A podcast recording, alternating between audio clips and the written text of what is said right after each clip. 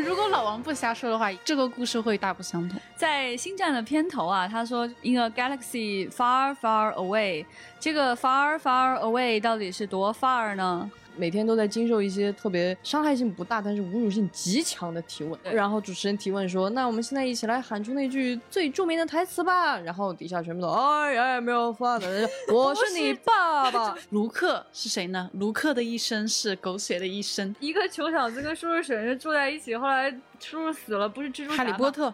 从他的师公奎刚到他的师傅欧比旺，到他自己，再到他的儿子卢克，其实全都经历过这个过程，就是险些为爱堕落。怎么办？还是狗血的气息，这狗血的气息，这人生的挣扎，这生命的抉择啊，这一切，等下你就会听到他为什么被称作隔壁老王，他都是有原因的。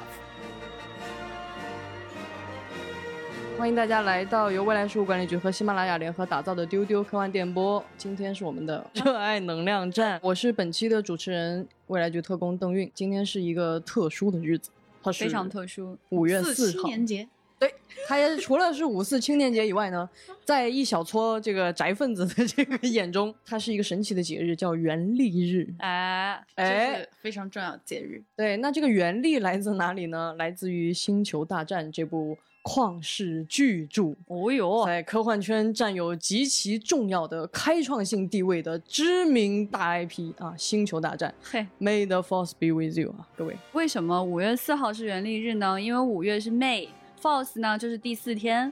对，是 May the Force be with you 了。是的，是的，它是一个谐音梗，嗯，外国谐音梗。好，对。但是呢，虽然呢如此重要的一个作品，但是我们却悲伤的发现。每一个星战粉，其实，在自己的成长过程中，都在面对一个很尴尬的境地，每天都在经受一些特别伤害性不大，但是侮辱性极强的提问。对，有一些提问他特别的真诚，是真诚的问出一些让很多星战粉抓心挠肝，又不好意思凶别人，又不好意思生气，然后又一言难尽的话题。所以今天呢，在元历日这个特殊的日子里，就请到了未来局的几位特工，跟大家介绍一下啥是元历。哎哎，对，那介绍一下，今天跟我一起搭档的有我们的未来局特工，一位资深的星战迷悠悠老师。大家好，我是特工悠悠，我是这个局的星战的扛把子。好，哎呀，哦哦好，好，那另一位呢，也是我们的特工思敏。大家好，我是思敏。还有一位呢，是一个非常特殊的嘉宾，他是我们未来局的局长季少廷。大家好。那么他是一个什么人呢？他为什么出现在今天的这里呢？他是一个在《星球大战》的最后一部作品，才突然 get 了原力的感召的一个星际迷航粉。哎，你没有听错，我呢就是很长时间都不太理解什么是原力，直到最后一部电影上映的时候，我忽然尖叫，热血沸腾，突然燃了起来。我终于明白什么是原力了，我终于感受到了这种神秘的力量。大家都跟我说来不及了。电影已经演完了，是的，对。但是我实际上的身份呢，就是亘古不变的《星球大战》的敌对方，《星际迷航》的粉丝。大家可能在此前已经听说过了，对。所以呢，我本来是不敢上这一期节目的，因为我有很多小问号。但是呢，大家都非常踊跃，希望我出现在这里，作为一个啊。敌对势力出现在这里，能够呢问出一些大家真的非常发自内心的问题。鉴于今天是元力日，我就先不嘲笑星际迷航了啊。那我们就来聊一下第一个问题啊，到底元力是个啥嘛？那么关于元力究竟是什么这个极其重要的问题，我们也做了一个街头采访，请大家听一下。钱老师，啥是原力？啥？你你说的是星星战里那个吗？对，就是个吉祥话吧，就是。给大家一个祝福，好像那里边人都说什么 “May the Force be with you”，就是是不是就打招呼一个吉祥话一类的？小浪花，啥是原力？原力是一种魔法，就是你信它就有，不信它就没有。罗老师，啥是原力？原力就是个女演员，那《铁齿铜牙》看过没有？里面那杜小月。凡凡，啥是原力？原力就是你愿意献出心脏的东西。啊？啊，就对了。葵姐，啥是原力？原力，原力，原始的能力。从字面解释，对吧？原始的能力。阿斯，啥是原力？西方世界里的武功吧。船长，啥是原力？不会在录像吧？啊，录音录音，是这，我我不配回答这个问题，为什么呢？因为它很深奥啊。你要让我说原力是什么，就等于问宇宙的目的是什么，对吧？大家听了以上路人的回答之后，可能对原力到底是啥产生了更多的疑问。所以呢，我们还采访了一些幻想领域的知名人士。白袍巫师甘道夫说 The all turns to silver glass. And then you see it.：“ 来自中土的一位首饰收集者咕噜说。”霍格沃茨魔法学校校长阿布斯·邓布利多说 It is not our abilities that show what we truly are, it is our choices.：“ 全宇宙最强的怪兽哥斯拉说。”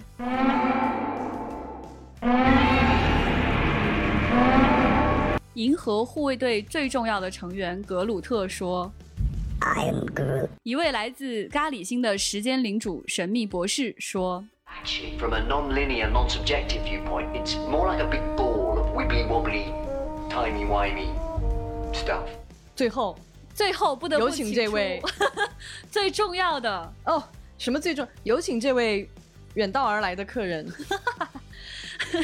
来自星际迷航的科克舰长说 The final frontier.：“ 嗯，我很喜欢科克船长的这个回答呢。哎，你看，有一种异曲同工，这个殊途殊途同归啊这样的啊感受，求是不是同存异对是吧？那么，所以我想想请问，我们的悠悠和思敏，在我们真正的代表我们星际迷呃不是，哎不不不不不不不，对不起，I'm sorry，I'm sorry，I'm sorry，I'm sorry。代表我们星球大战粉丝的回答应该是什么呢？请问思敏，什么是原力？这个问题还是交给悠悠回答吧。我觉得他是什么鬼？这里的扛把子，我不敢回答。哎呀，好好，请扛把子悠悠告诉我们什么是原力。是这样的，在我回答这个问题之前，我很想声明一下我们星战粉的态度，就是你们问的问题，尽管他们再幼稚，都不会使我们感到受到侮辱，因为我们已经习惯了。呃，对啊是这个原因啊那可能我还不够资深，我确实不够资深。嗯，好的，那我现在来回答到底什么是原力。我用欧比旺的原话来回答：它是一个由所有生物创造的能量场，它包围着我们，渗透着我们，并让整个星系凝聚在一起。嗯啊，我认为从创作者的角度讲，它就是一种神秘的力量。至于这个解释为什么存在呢？是为了找补一下。就是说，乔治·卢卡斯就这么写了。对，就是设定有一个神秘的设定，就叫、啊我就想知道的是，那悠悠，你个人认为原力是什么呢？如果不用老王的话来说的话，这个问题我真的没法回答哎，哦，因为老王他说的就是完全正确的一个真理。exact，就是说一个字都不可以改变的。啊，好教条哦。嗯，而且是这样的，这个原力呢，它在星战里边，它是有着非常严谨的生物学的设定的。呃，这个原力它的生物学解释就是，呃，如果你是一个能够感知到原力的利民者，那你的细胞里有一种微生物叫做迷地原虫，有时候也译作仙原体。呃，一般来说，你的迷地原虫浓度越高，你的原力就越强大。这个仙原体它是一个呃混合词，它是把现实中的线粒体和叶绿体这个词儿各自取了一部分，它拼凑成了一个语义学的新词。那为什么要翻译成虫呢？这个就是为什么现在我们译作腺原体了。哦，听起来好难接受哦。嗨，那是因为你怕虫子，你的生命里就有很多嗯虫虫子、寄生虫，嗯，与与人类共生。哇，你的身体里面某种寄生虫的浓度足够达到一定程度的时候，你就可以点亮光剑，好棒哦！呃，其实也并不是这样，光剑只要是个人就能点亮。真的吗？确实是这样的，因为光剑它是靠电池驱动的，也就是说它会没电啊。这是真实的原著的设定是吗？对，就是这样设定的。光剑你并不是你需要原力才能启动。哦，也就是说，如果你是一个普通人，只要你磨练的技艺足够纯熟，你是可以操起光剑来打一架的。哦，所以我就是还有操纵光剑的这个可能性，作为一个普通人。嗯，神秘感下降了。那那那那那那真是对但是酷炫感没有下降啊。对，我觉得这就是你们星际迷航粉丝的偏见。为什么呢？因为一个东西如果过于的血统论、过于的神秘，其实反而让它丧失了魅力。就是要这种感觉，就是有的东西你是可以操控的，它不能所有的一切都是只归这个绝地所属的，这样才反而让这个绝地有一种修炼的感觉。邓老师说的特别对，就是 就是在那个对于绝地来说，这个光剑它其实不是一种武器，它是一种哎礼器，对，礼仪的礼。就是说，当你绝地，你身上哎，你披挂着这个光剑，你行走在街头的时候，它起到的是一种震慑的作用。就是大家看到，哎，这是一个绝地来了，银河系的和平的守卫者来了，那些宵小之辈就会疯狂的逃窜。哎，对了，这么一说，它起到的的是一个的味道。对，它起到的是一个彰显我的高贵身份的作用。通过这个原理，我们导向了一个新的设定，就是关于光明面和黑暗面的问题。对，刚才邓老师提到这个光明面和黑暗面，那这个是原力分为的两个方面。光明面呢，一般来说是绝地所奉承的，它往往是诚实啊、怜悯啊、宽容、平静、自我牺牲这一些正面的情绪。那黑暗面呢，它是愤怒、憎恨、呃好斗，然后妒忌这一些负面的情绪。那崇尚光明面的呢是绝地，然后崇尚黑暗面的呢叫做西斯。但是我补充一些，光明面和黑暗面它并不是割裂的，对，它是可以转化的，所以我们就会出现这个剧中它会有很多的角色从光明面转变为黑暗面，它有一个过程，我觉得这才是这个电影它为什么这么我觉得着迷，因为如果只是正邪对立，那就不太会好看。是的，对它其实它会有更多丰富的东西在里面，它是有一个变化的过程。是的，我觉得这个说的是对的哈，因为大家可能在不太了解星战的人里边，只知道一件事儿，就是好像绝地是正义的一方，然后有一帮黑暗的人啊，什么达斯维达，什么西斯，就觉得好像这是一个非常幼稚的正邪对立的正邪打二元论打架的这样一个故事。但是其实星战并不只是在表达一个打斗本身，包括像我们刚刚也听到了，光剑也不只是一个武器性的这样一个作用。所以星战真正的魅力也是来自于这个光明面和黑暗面在人的这个抉择上，以及黑暗对你的那种诱惑。可能会使你堕落，以及你如何去抵抗这种黑暗而选择光明，这其实才是我认为啊，星战很有魅力的一点。然后在这个黑暗面和光明面的这个表达上，其实我可能跟很多星战迷都不一样，因为可能大家看到的，比如说像阿纳金后来变成了达斯维达，觉得他是一个比较有代表性的代表，典型的代表。但是其实我在黑暗面的诱惑这件事情上，我反而是在新的那个雷伊身上，我觉得表现的是很好的。嗯，在星战的第八部里面有大量的那种镜头，包括雷伊在试图修行的时候，他会看到一个巨大的山体中间的空洞，然后底下那种深不见底的黑色，让他感觉仿佛能听到声音在召唤他，在吸引他。其实我觉得这些地方是让我觉得特别特别迷人的，是一种很神秘的来自黑暗的一种诱惑。然后包括他会用你的欲望来引诱你，比如说也是在那一部里面我很喜欢的一个场景，就是雷伊突然在一个好像有很多镜像的世界，嗯，看到了无数个自己，然后他。相当于是在一个完全的与自己对话，然后很多个自己在挣扎。我觉得这些都是特别特别吸引我的。我很喜欢那个部分。是的，对，嗯我觉得卢卡斯他在阐述就是光明面与黑暗面的时候，使用了很多就东方的思考。对对对对，就首先就是绝地的话，他也参考了很多日本武士道的精神。是，然后我觉得。每次在看到星战迷谈论光明面与黑暗面的时候，我想的都是太极图。哎，其实就是你中有我，我中有你，然后还可以相互转化跟变化的感觉。对对，你感觉卢卡斯这个中二少年，当他写出“天行者卢克”这几个字的时候，脑中升起了一股中二之气。我要从东方找一点这种更神秘的感觉，带给大家更加中二的感受。对对对，其实、嗯、呃，关于绝地这个阶层，它其实也是很像日本的武士，因为其实。如果你去比照的话，它其实会更像日本的武士，而不是中国的侠。嗯，呃，这里面有一个很大的区分在哪里？就是因为武士是一个社会的阶层，相当于它并不是一个呃像中国的侠，它是一种概念。比如说你不管是哪个阶层的人，只要你做了侠义的事情，或者说不论你的武功高低，你都可以被尊称为是侠，或者说有侠义之气。但是在日本的武士里面，它并不是一个可以随意转化的，它是一个社会的身份，嗯，然后同时要求你有有相应的技能和相应的职业的这些操守。那么其实，在星战里面，我觉得绝地其实会更像这样一群人，他嗯们负担的是整个 银河系的这样一种所谓的正义的这样的力量，那么他们要做的事情也不只是一些只是道德层面的，嗯这是很有趣的。嗯，关于就是呃世界观这一趴里面，我还有一个问题想请教一下各位。哎呀，你这个虽然用词很客气，但是 说不上来。您说，请有一。种不好的预感。对，您请讲嘛。在星战的片头啊，他说就是 in a galaxy far far away，这个 far far away 到底是多 far 呢？就是在哪儿呢？就是它真的非常的 far，就是有多远呢？比你想象中还要远。其实超出了我们所说的 final frontier 吗？当然了，哦，这样子，啊那所以说应该这个故事是发生在星际迷航之后，对吧？我觉得首先应该有人类的对 final frontier 的各种各样的探索之后，发生一些太空时代的爸爸跟儿子的故事。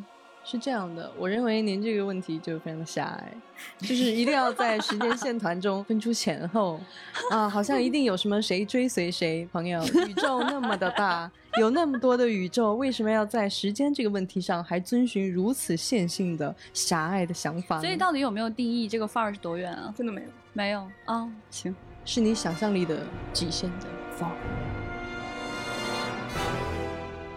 我还有一个关于就是世界观的问题啊，我看就是这个每家每户啊，在每个星球上每一种物种，大家呼吸都非常的顺畅，所以想问一下呢，就是在这个星球大战当中，对于每一颗星球的这个氧气含量是不是有明确的设定？没错，我们星战是一个设定非常的严谨、严谨、完善的一个世界观，所以的确对出现的每一个很重要的星球，我们都是有设定的。嗯比如说呢，像纳布星球，这个是女王所生活的那颗星球，它有两个种族，一个是人类的这个种族，就跟我们地球人差不多。嗯然后另一个呢是叫做钢根人，也就是大家都非常讨厌的那个达斯加加的种族，加加宾克斯啊，就是那个长得跟那个青蛙很不是青蛙逗逼的那那个角色，他们那个种族在水对，他们是一个两栖的种族。纳布这一颗星球，它是一个如诗如画的一个田园一样的星球，嗯但是跟它相对的呢，就是卢克的家乡塔图因，就是一颗沙漠星球，它是一个双星系统，嗯，它有两个太阳。那大家也都知道，《新希望》当中有一个非常著名的场景，就是卢克他站在土坡上，然后他眺望着两轮落落日，哎然后太美了。那个太阳一个是浅紫色的，一个是深红色的，嗯就是对对对那一幕可以说是印在每一个星战迷的心里。是所以当几十年之后，当《星球大战：新传》的第八部上映的时候，年老的卢克也是那样，他在戈壁滩上，他眺望着那两轮落日，嗯，你就可以想象到这样一个前后的呼应，就让每一个星战迷就真的当场落泪梦开始的的地方，梦开始的地方。什么鬼？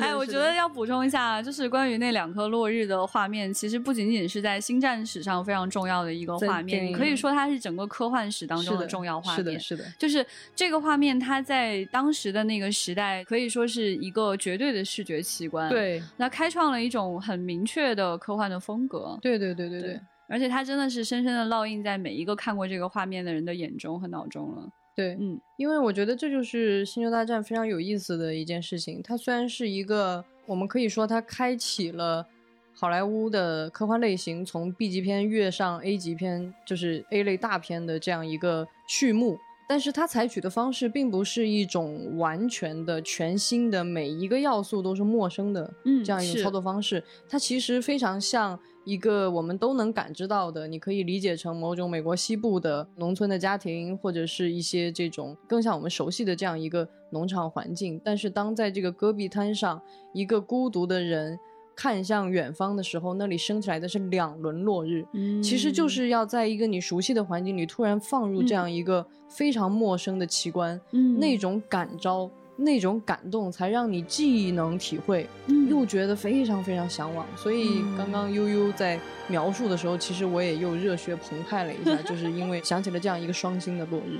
刚才思敏有讲到说那个是以梦开始的地方，所以想跟大家讲的就是《星球大战》这个梦开始呢，其实是一个非常早的时间，早于在座各位，包括我在内，每一个人出生之前。它是一九七七年上映的电影，在《星球大战》之前，其实是很多人是不相信信科幻片可以拍成大片，可以赚钱的。没错，必须要跟大家介绍的这个背景哈，就是在一九七七年《星球大战》上映之前，很多的科幻片还处在一个就是那种很便宜的状态。对，然后搞搞粘液啊，搞搞怪兽啊，对，然后就是会有很多的电影人会觉得，哦，这个其实很可能是不太入流的一些东西。没错，所以说这就是《星球大战》划时代的意义，它真的让我们科幻这件事情登上了大雅之堂。是，嗯，可以站在一个真正的高峰去跟所有人对话。是，而且《星球大战》非常有意思的一点就在于说，它的故事其实非常的古典。嗯，其实就是一个被寻唤的英雄如何发现自己的身份，以及怎么接纳自己跟这个世界的关系，最终成长成为一个英雄。在导师的教导下，这个故事太古典了。对，它古典到在此前的很多的科幻的作品里面是反而是稀缺的，尤其是科幻的电影。嗯，所以当卢卡斯用他的中二之力，把这样一种非常古典的，甚至是古典到有点过于简单的故事。放到了这样一个星际的背景下的时候，它撞击出来的那种巨大的反差和魅力，真的是让所有人都震惊了。是《星球大战》当时在美国上映的时候，引发的那种巨大的那种现象级的狂热，无数的影迷就是真的是万人空巷，所有的人看了一遍以后都懵了，说这是什么东西？嗯，没有看明白，就觉得这这个这这这这是什么？然后这这这这对，但是完全被吸引了，然后。很多当时的很多影迷是反复进入电影院去刷这个电影，嗯、是，所以可以想见说为什么到了几十年以后的今天，我们仍然要坐在这里。虽然大家已经会问出啥是原力这样的问题，但是 《星球大战》的影响力可以说真的是延宕到今日。是，呃，我们之前也探讨过一个问题，就是到底什么样的 IP 有资格有衍生剧集、有衍生的电影、有各种各样的衍生品？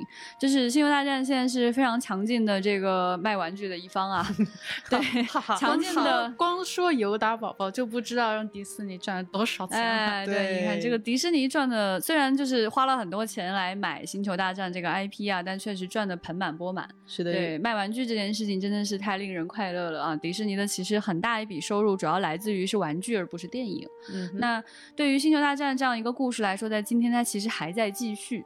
就除了我们刚刚说到的九部电影之外，就是在最后一部电影，我终于感受到了原力带给我的热血。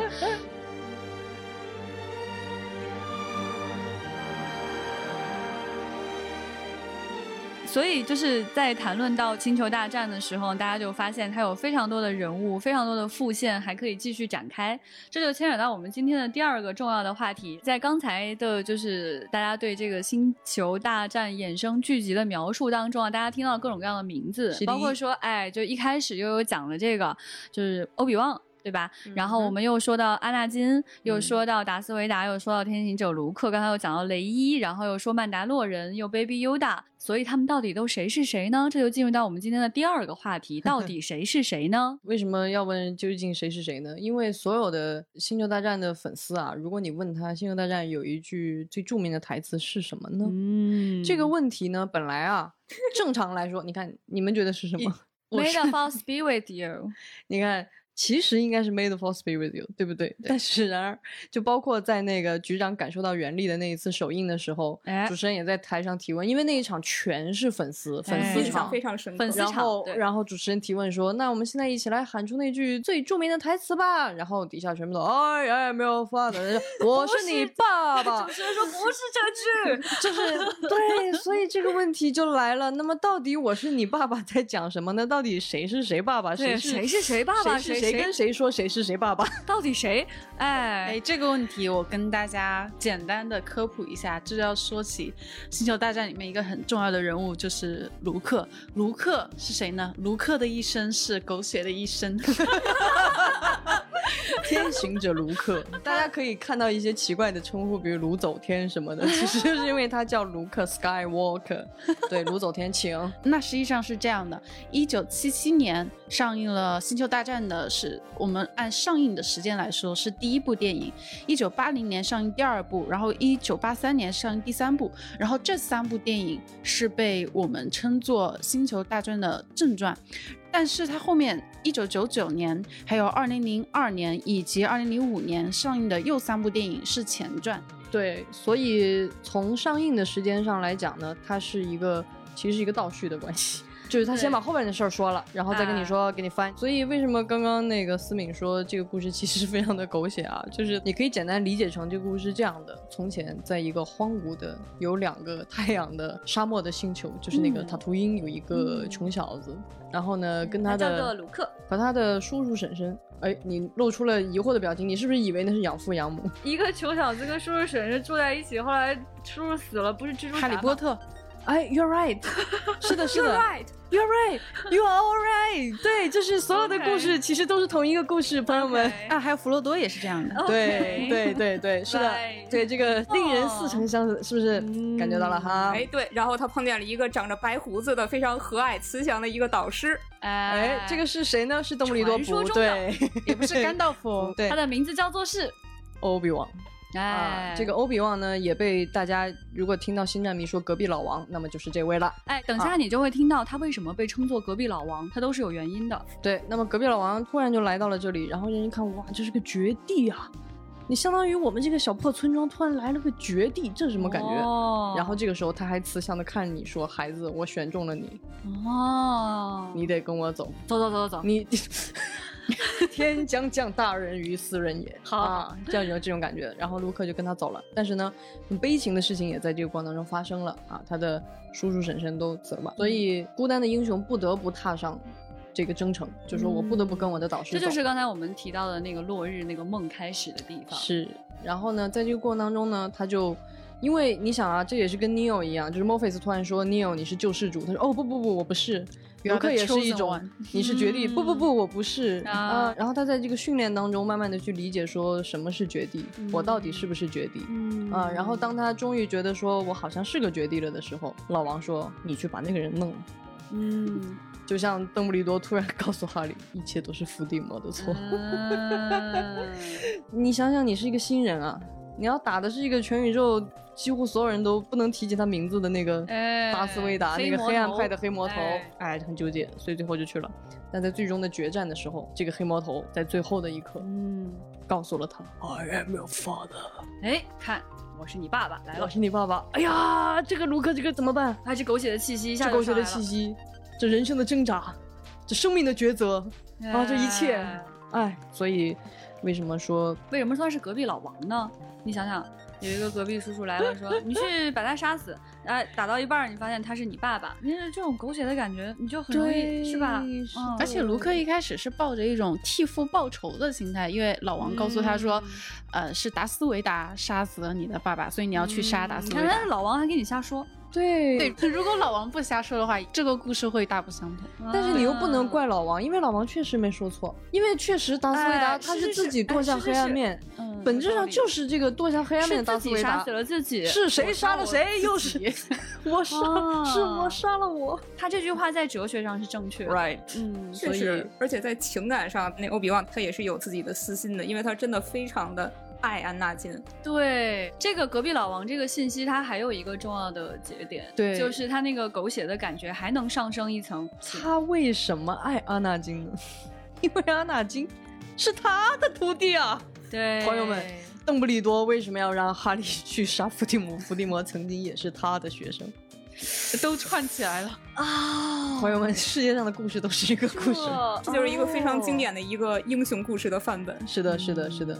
而且卢克他为什么说他的一生是狗血的一生？除了他父子的这种关系以外，哎呀，他的情感关系也是非常的狗血。对对对，请展开讲讲。是这样，安纳金他最大的一个悲剧就是他从小没有父亲，因为他就不是一个有父亲的人设，他是直接从原力 孕育而生的，就有点像耶稣，对就没有对，因为孙悟空，对对，类似于这样的角色。没错，因为他是天选之子，哦，他的母亲直接从原力受孕生下了他，所以安纳金他从小没有父亲，他的母亲相依为命，还被卖为了奴隶，他最需要的就是一个父亲的形象。是，所以直到奎刚、欧比旺这师徒俩到来的时候，他觉得他找到了这个父亲是奎刚，但是奎刚死了，这就是一切悲剧的开端。然后欧比旺他接过了奎刚的衣钵，去把安纳金给抚养成人，去训练他。但是欧比旺也是太年轻了，那会儿他二十岁出头，他没办法去担当起一个父亲的职责，他给安纳金的爱只能是一个兄弟之爱、朋友之爱。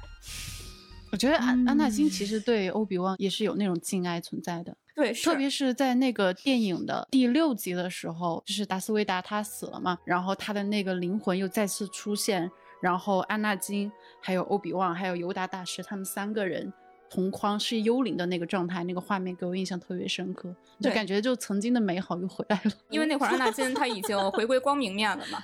呃，那个其实这儿有一个漫画里边的一个情节，那个可能是看电影大家所不知道的，就是当安纳金他堕落为达斯维达很多年之后了啊，有一次他在幻象当中，他看到了，假如说我回归光明面会发生什么，哦他预见到了，那么他就看到的幻象就是他把皇帝给杀死了。然后呢，他去向他曾经的师傅欧比旺去请罪，然后欧比旺看着他收回了光剑。就是安纳金非常清楚欧比旺爱着他，他也爱着欧比旺。嗯哎呦，但是我即使知道你爱着我，我还是不能去回归光明面。嗯，所以这是为什么狗血，就是他怀疑帕德梅和欧比旺有一腿。对，这也是他又来一层狗血的其中一个重要的原因。就是隔壁老王有一种到处出现、到处狗血、啊，到处因为因为因为欧比旺他这个人设就是非常有魅力的一个人设，然后欧比旺、帕德梅都说我们没有那回事儿啊，然后纳金基本上我觉得不可能，他长那么帅，怎么可能没有那回事儿呢？对，呃，但是其实欧比旺是爱着阿纳金的，你让这个故事更狗血了。这个爱字儿好像听不是一样的含义。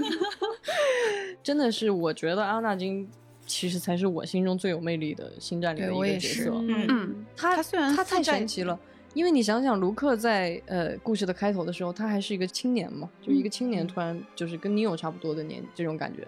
但是阿纳金被选为绝地的时候，他是一个小朋友，超可爱的，他太好看了，太帅了。很漂亮然后。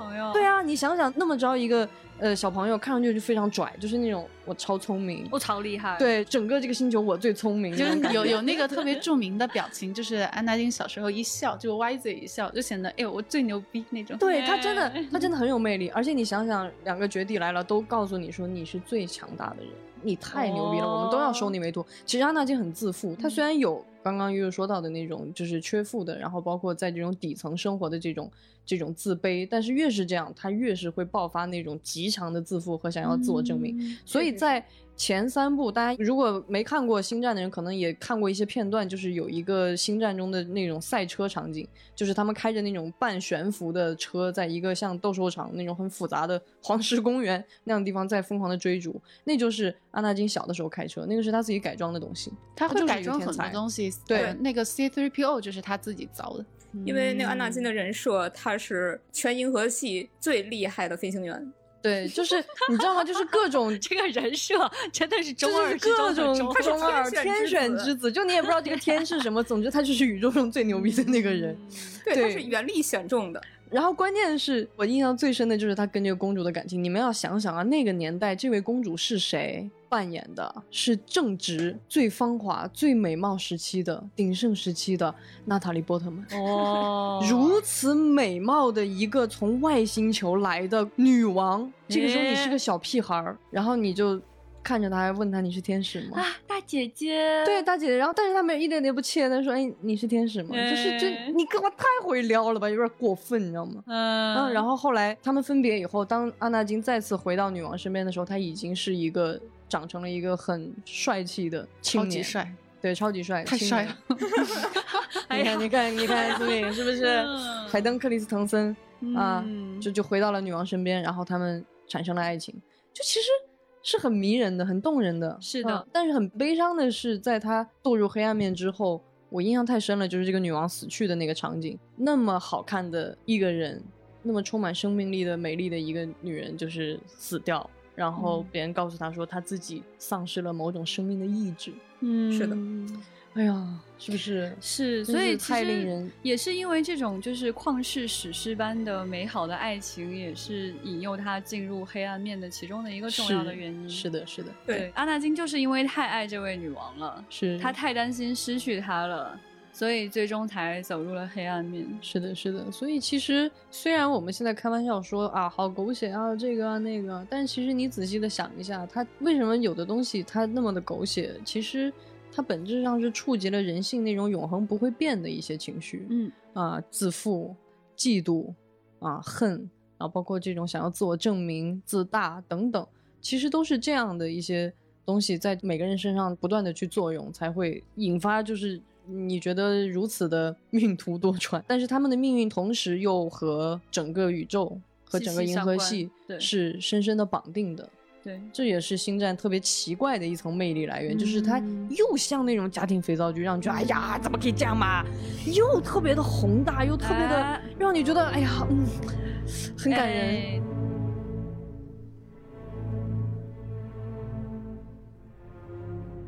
说到刚才那个旷世史诗般的爱情哈，这个达对所以斯维达和这位公主 是是是。哎，他们两个人呢，他们是有后代的，呃，他们这个后代呢，就是在这个整个剧情当中扮演了绝对重要角色的两位，一男一女，一位叫卢克，一位就是莱雅。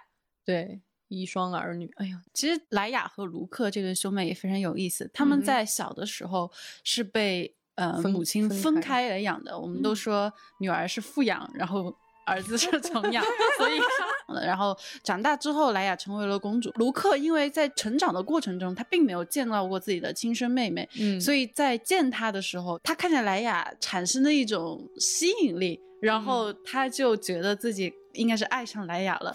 对我们有情人终成兄妹。这其实也是每每年情人节大家会玩的一个梗。它其实设定到幕后设定的改动。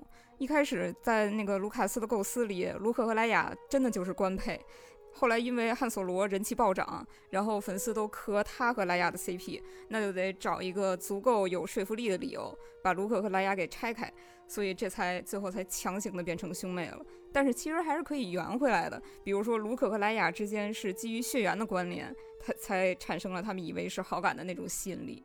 挺厉害，都能圆上。我在看《星战》的时候，就是你想想老三部的时候，其实嗯莱雅是一个，我觉得她的人物魅力没有特别出来。嗯，卢克是绝对的主角嘛，她是一个妹妹，一个需要被保护的呃这样一个角色。但是我对莱雅的爱真的是到了后面几部，就最近的几部，嗯莱雅已经老去了，成为了正义这一边的一个绝对的顶梁柱，所有人的精神领袖。她那个魅力，我的妈呀！我每次哎一看见老太太往那儿一站，哇，那个气势就出来了。我就想跪一下，我就想哭，我太感动了。是然后星战又特别会虐粉，就是后来扮演莱雅的这位凯莉费雪在，其实是没有等到戏全部拍完就去世了，很遗憾，所有的星战迷都已经爆哭。然后这个时候，唉，卢卡斯他们也真的是很会搞，他们用很先进的技术把它还原回来，是用数字技术把莱雅公主还原回，来对。说起莱雅，有一个很感人的一个地方，是在第八集还是第九集，他们想请卢克出山，再次对，然后但是卢克不愿意，然后他们就想了一个办法，让卢克愿意再重出江湖哈重出江湖，然后他们就拿了莱雅最开始投射的那个影像，就是应该是新希望里面的那个最初的那个影像，就是最早来召唤卢克，当他还是个青少年的时候。对对对对对，然后那个全新影像一出，真的全场星战迷都泪目了，这还能不出山？对，莱雅当时还有一个非常经典的镜头，就是她有穿那个金色比基尼的一个镜头。是是是，对，那个可以说是就是嗯，也成为了影史中很重要的一幕。对对对嗯对对，这样的美貌当时不知道打动了多少人，多少人魂牵梦萦。是是对是，对，甚至呢，到现在已经出周边出到什么程度了哈？跟比基尼都没有关系了，就是莱雅的那个头饰，哦对对对就是这样两边盘头的那样的一个头饰，对对已经出成了猫猫狗狗可以戴的头饰，你可以给你的猫做莱雅的头饰。对，因为他那个很特别的一个发簪的那个发型设计啊、是所以就你感觉像戴了个耳罩用在两边。对对对，所以就可见说，就是莱雅这个角色到底是有多重要，她的影响力到底大到了一种什么样的程度。刚才我们谈到说有新三部、老三部，就是中间的正传和所谓的前传呃、前传，就是前传其实是后来出的。那刚才为什么又说有九部呢？也就是在前传之后呢，又出了三部，就是《星球大战》七八九，它上映的时间分别是二零一五年、一七年和一九年。所以其实为了不让大家产生困惑啊，这个《星球大战》的三部、三部、三部，你都可以理解成师傅跟徒弟，后来的师傅跟徒弟，以及新的师傅跟徒弟，就他们 其实是一个师承关系，对吧？对就是最早的，比如说呃奎刚跟阿纳金。然后之后的这个欧比旺和卢克，然后卢克跟莱伊，它其实是关于一个绝地他们自己师承的一个师门内部事件。对，有点像是用他们这个绝地的这样一个师徒的这样一个关系，和以及卢克这个 Skywalker 这个家族的关系，串起了整个银河系的大的史诗。其实你可以简单的这么理解。所以后面的三部变成了一个女性的主角叫雷伊，就这也是很有趣的一点，就是嗯从、呃很传统的这种绝对的男主，然后转变成了一个女主，然后包括我们喜欢的莱雅公主也在这个地方，就是我形容的那种，真的是那种魅力，哎呀无可抵挡，散发着宇宙级的魅力，那种那种坚韧，那种强大，好喜欢对她这种坚韧和强大，并没有因为她老了而变得就是是更低，而是更强。没错，没错，所以真的特别感人。你看到那样一个老太太精神矍铄的，一出现在战场，所有人好像都安心了，嗯，都觉得我们是的，是的，我们没问题，那太感动了。所以为什么大家会看到就是莱雅公主这么的开心？因为她一直都是同一个人扮演的，对，她就是凯莉费雪。从小演到老。对，嗯呃，她是一九五六年出生的，所以大家想象啊，在一九七七年，她是一个风华正茂的少女。对那么到了后来的，就是最新的这三部曲当中，她又成为了一个怎样的绝对的将领的角色？这个时候还是同一个人扮演的。而在这个影片还在上映的过程当中，在二零一六年的十二月二十七日，他就去世了。电影的制作方真的是非常希望能够在最后一部电影当中给到大家一个跟莱雅告别的机会。哎呀，说的我想哭了。给到了一个完美的向莱雅告别的，就是他在那个里面有一幕是莱雅，对吧？嗯就是生命的逝去。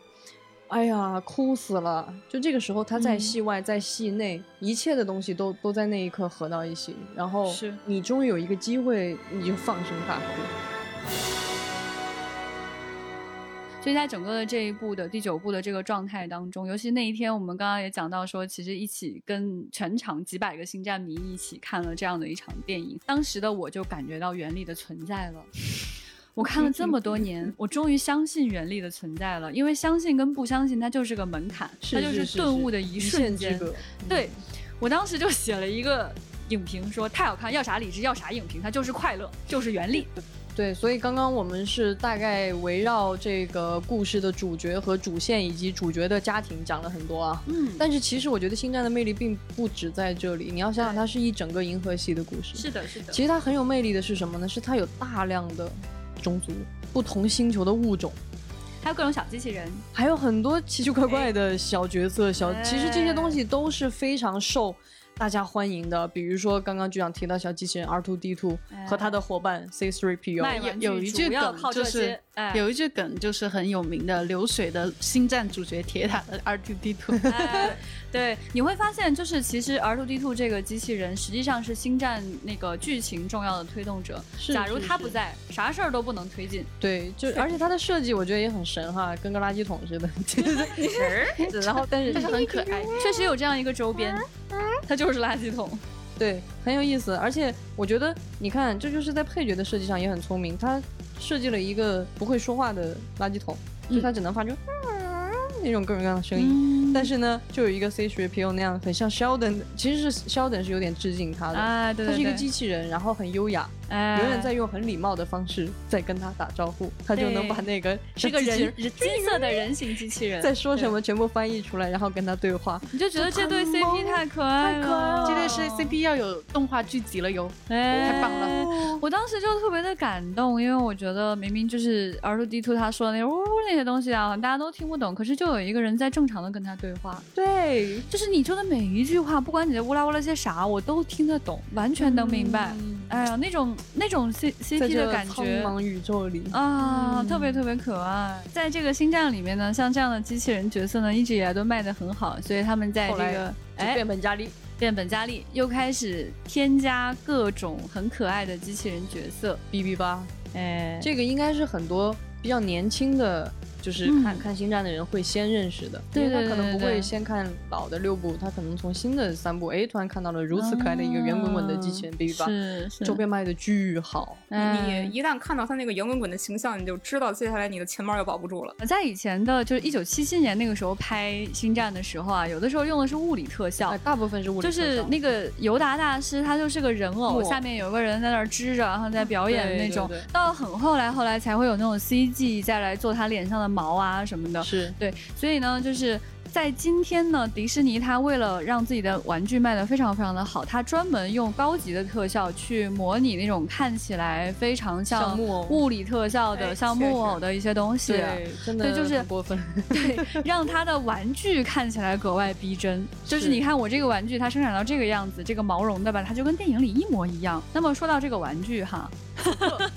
此时此刻此刻朋友必须要再跟大家讲一件非常重要的事情。这个宇宙当中呢，有一些非常奇妙的生物，除了 Baby Yoda 这样可爱的生物拥有玩具之外呢，还有一种呢，不断的在追寻生命、宇宙以及一切答案的这样的一种生命呢，它也拥有自己的盲盒了。它是谁呢？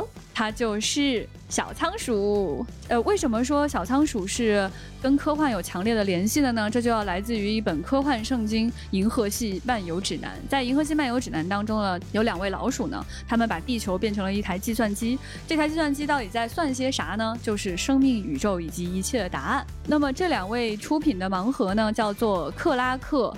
吃货系列盲盒，大家可以在淘宝上搜索这样的一个名字，就能找到他们的链接啦。推荐大家透过可爱的正在吃泡面、吃小龙虾、吃汉堡的这些小仓鼠呢，可以找到你心目当中的宇宙的终极答案。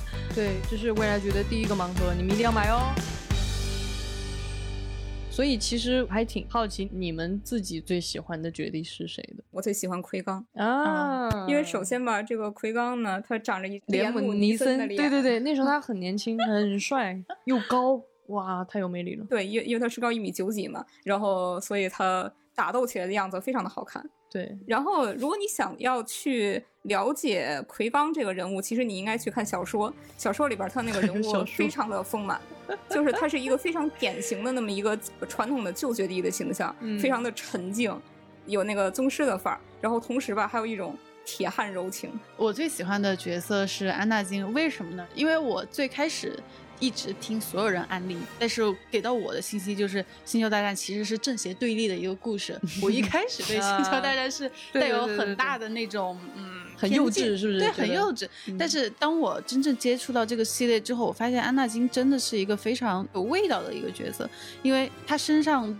光明面和黑暗面这种转变是非常的复杂的，嗯。特别是有一幕是最感动我的，是在他已经变成达斯维达了，然后他看见卢克在惨遭帕黄的那种电疗，然后他 电疗，对他看不下去了，嗯。我就觉得那一刻是特别震撼，因为达斯维达他已经是一个全身都罩着黑色铁的这样的一个，你可以说他冷酷无情，可以说他是一个 killing machine，就是一个杀人机器的那种感觉。嗯但是他在那一刻，一个 killing machine，他可以还存着一丝善念，然后把这个最大的 boss 给推下去。那一刻就觉得他不是一个 killing machine，他心里还存着那么一丝丝善意，就感觉《星球大战》这个故事完全不是我之前想象的那样，嗯这是一个非常有深度，是在体现人性的一个故事。是对《星球大战》，它的这个基调始终是光明的，它教导你要相信善意，相信爱。因为达斯维达他虽然堕落了，但他其实他堕落的原因就是爱，也是因为爱，对对，所以他的爱在他的内心深处其实是从来没有消灭的。对，所以他看到所以《星球大战》他牺牲的儿子对于爱、对于人性的理解特别深入，嗯，特别的深，嗯。嗯，局长又露出了那种很慈祥的表情，慈祥的笑容，嗯对，觉得小朋友学会了一些好的东西，特别棒。对，因为悠悠跟思敏真的是我们年纪很小的特工，局长又一瞬间 姨母笑，哎，就是我觉得，就是少年时期遇到一个特别可爱的，就是光明感很强的、有能量的这么一个少年故事，其实是个很幸运的事情。是的，就是这么多人这么爱他，其实有很多人就是因为在少年时期看到了他，所以这个电影就是他的背后的这个主创乔治·卢卡斯，他就一直认为他这个电影是给十四岁的少年看的。嗯，我觉得十四岁少年应该看什么呢？就是中二啊、成长啊、对爱啊、燃烧啊这些然后东西。也要看一看黑暗是什么。对，就是十四岁是你开始探究哲学、探究星空的边界，然后探究什么是黑暗的这样的一个年纪。对，就恰如其分的，他应该介绍什么是黑暗给你，让你不要走入黑暗。就是，如果他不能介绍什么是黑暗的话，其实你不能理解什么是光明。没错，说的嗯太好，说的太好了。所以前辈呃最喜欢的角色是 Master Yoda，我太喜欢他了。因为虽然奎刚我也觉得他很帅，嗯但在所有的绝地里，我都觉得他们都是一种导师范儿太强了。因为在我刚刚接触星战的时候，你喜欢那种不要太严肃的老师？不是，就是因为我我都说过好几遍了，在节目里，我站在黑暗面那边的。就虽然我也没有特别喜欢达斯维达，但是我在里边，我觉得最有趣的人就是尤达。可是尤达可能不会教你黑暗的事情哦。对，不不不不不，尤达说话很有意思，他 是倒装句。他是对，他是倒装句，对，他是山东来的。因为首先他就没有那个爹味儿，也不是说爹味儿，就导师味儿。嗯他就长得那么可爱啊，矮矮的、绿绿的一个外星人，那个耳朵上的毛还呲着。他特别像那个武侠小说里面那种老顽童。对对对对对，然后他打起光剑来，哇，浮在半空中，特别厉害。你就感觉他确实比一般绝地的厉害还要再厉害很多。对，我就觉得他特别有智慧，而且我特喜欢他说话那种方式。嗯，就是你像那个欧比旺啊，就是还很 aggressive，就是他是属于那种你怎么不听呢？我跟你说，你你你这样啊，你别那样，这这是对的。嗯，班主任，对那种特别着急，然后奎刚又太酷了。尤达说话就是那种。你不知道他在说什么，很 智慧的角色就是你不知道他在说什么，但你真的他得靠你自己悟。我也觉得他有一种来自于他身形的那种反差，就那么毛茸茸的一小可爱在那儿，毛茸茸小可爱也没有很毛茸茸，他根本就没有几根毛，好吧，比人类毛一些，太有意思了。对，这个它其实就涉及到这个尤达他这个种族的设定。哎，问题就来了，这里就会出现一个我们今天要聊的重要的重要的第三个问题。第三趴是什么呢？听了太多遍了，哎，他就非常非常的尴尬，就是星战迷常见尴尬问题之一。请问，最近特别红的那个尤达宝宝，他到底出现在电影的第几部呀？路达一波就没有，好吗？他是 我们说的《星球大战》是电影的。一二三四五六七八九，它有九部，而我们特别喜欢尤达宝宝，他是这个主轴系列下面的一个电视剧《曼达洛人》里面的一个角色，嗯、所以他并不能够在电影里面去找到。所以尤达到底是个什么呢？哎，哎，事实就是我们不知道。啥？啊，就是我们不知道，尤达大师他这个种族可以说是整个星战世界观里边最神秘的一个种族。到目前为止，我们知道的全部的信息就这么几点，就是首先他在正史当中，他一共登场了三位角色，尤达大师，还有一位是他们族中的一位女性，然后还有一个就是尤达宝宝。嗯，只有这三位，另外三位存在于传说宇宙中，这个就不讲了。然后，好有底气，不愧是扛把子，这个就不展开了。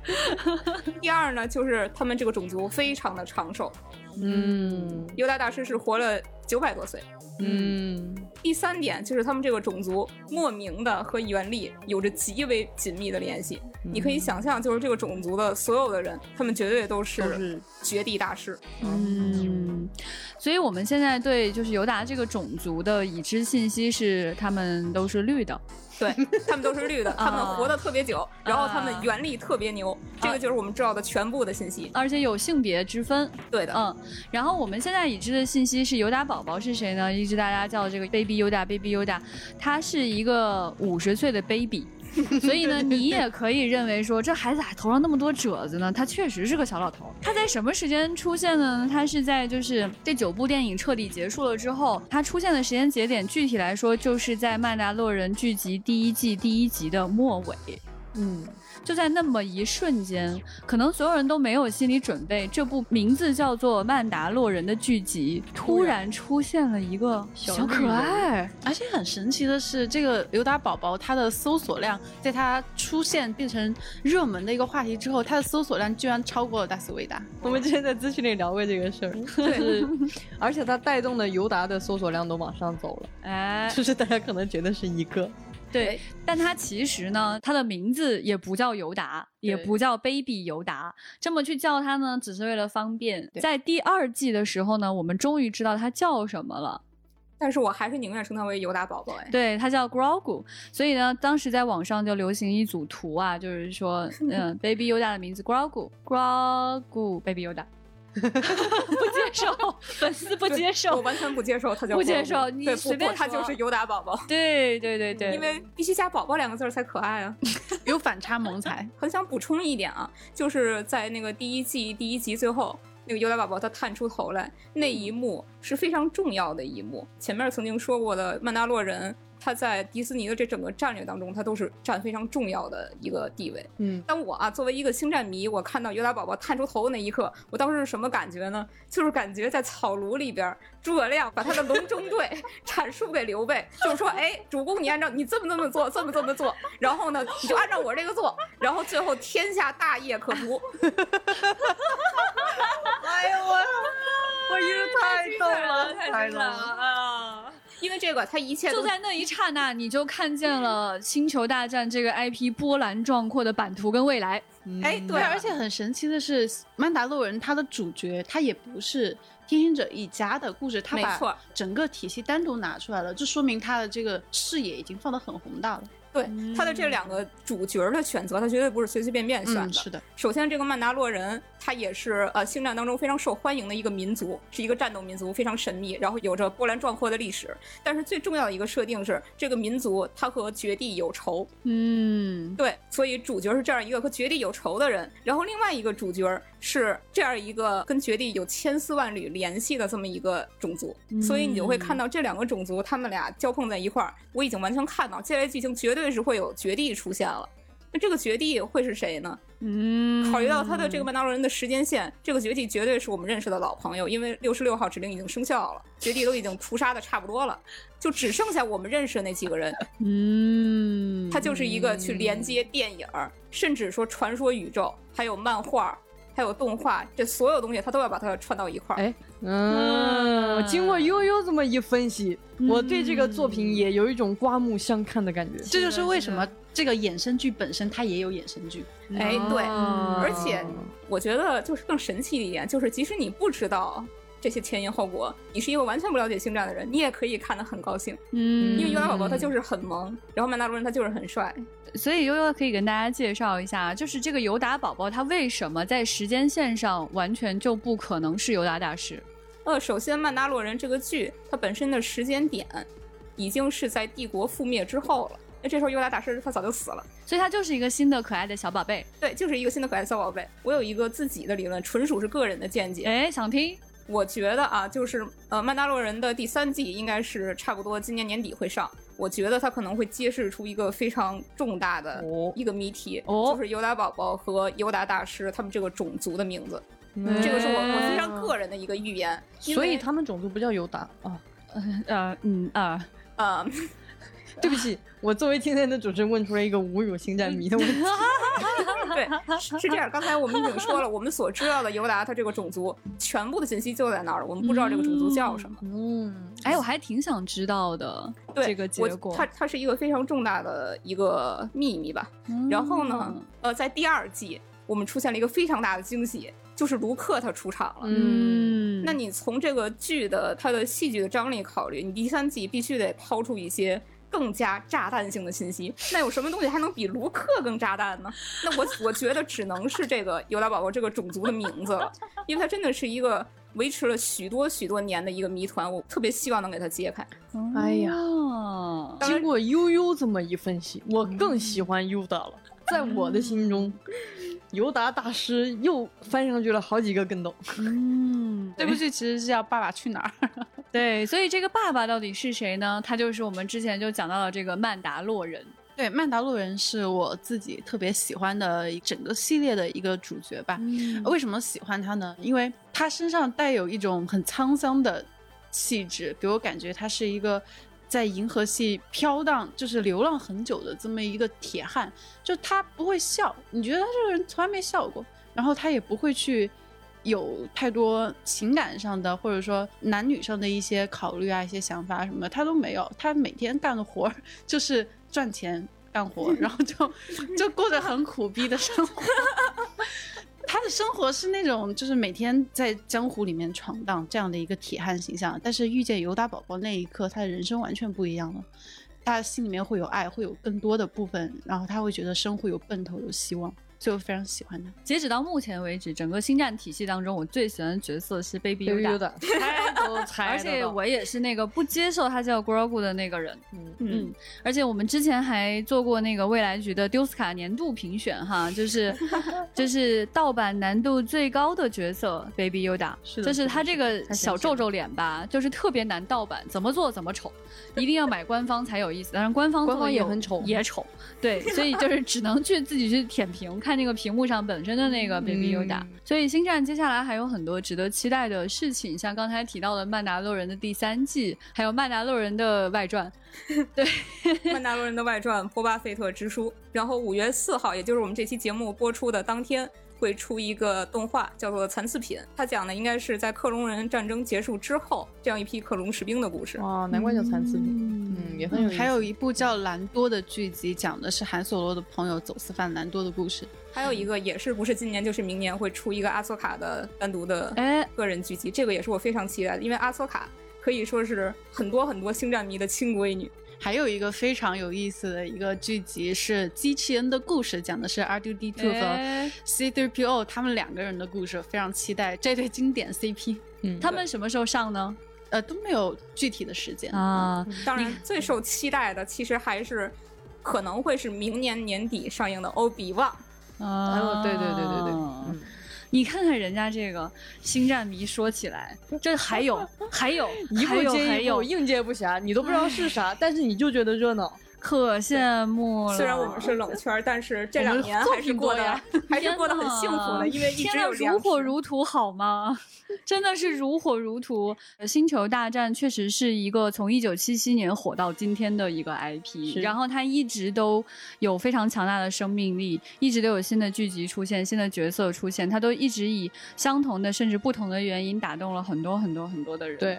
而且我其实之前在一个采访里，我总结过一遍星战的这种强大的能力。嗯、这个能力在于说，它制造了非常多的符号，嗯，而且这个符号是你无可避免的，就是你根本逃不开。原力、光啥是原力，对吧？嗯啊、uh,，Baby Yoda，就是你可以从不看任何一部他们的电影或者剧集，嗯、你不用深入了解，对对对但是这些符号会撞到你身上。说的特别好。所以我觉得在今天，虽然我们以这样的姿态在自嘲和讨论这个系列，但是我们仍然真诚的安利你，即使你之前只触碰过它的符号，我们真诚的邀请你进入它的世界，看看到底啥是原力，去感受一下原力，对，感受一下原力。所以在五月四号这一天呢，我们请各位主播来郑重的向大家说出那句重要的台词：“我是你爸爸。”不是不是，换一句，对不起，对，来，三二一。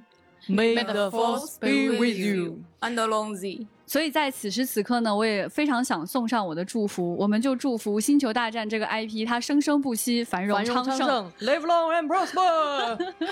所以呢，在这个欢快娱乐的气氛里啊，《星球大战》和《星际迷航》粉丝的对话在今天画上了一个圆满的句号。嗯，May the force be with you, live long, prosper。对，那么最后我们也给大家留一个互动的问题啊，就是你们在星战的整个体系里面。最喜欢的角色是谁呢？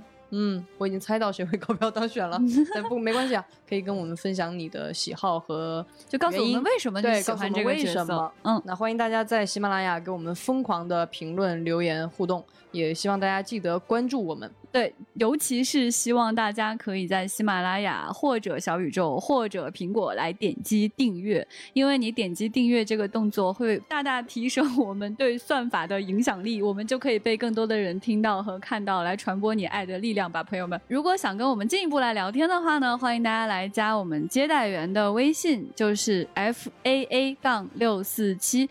加上接待员之后，就告跟他讲丢丢，你就可以进丢丢的群，跟丢丢的粉丝一起聊天了。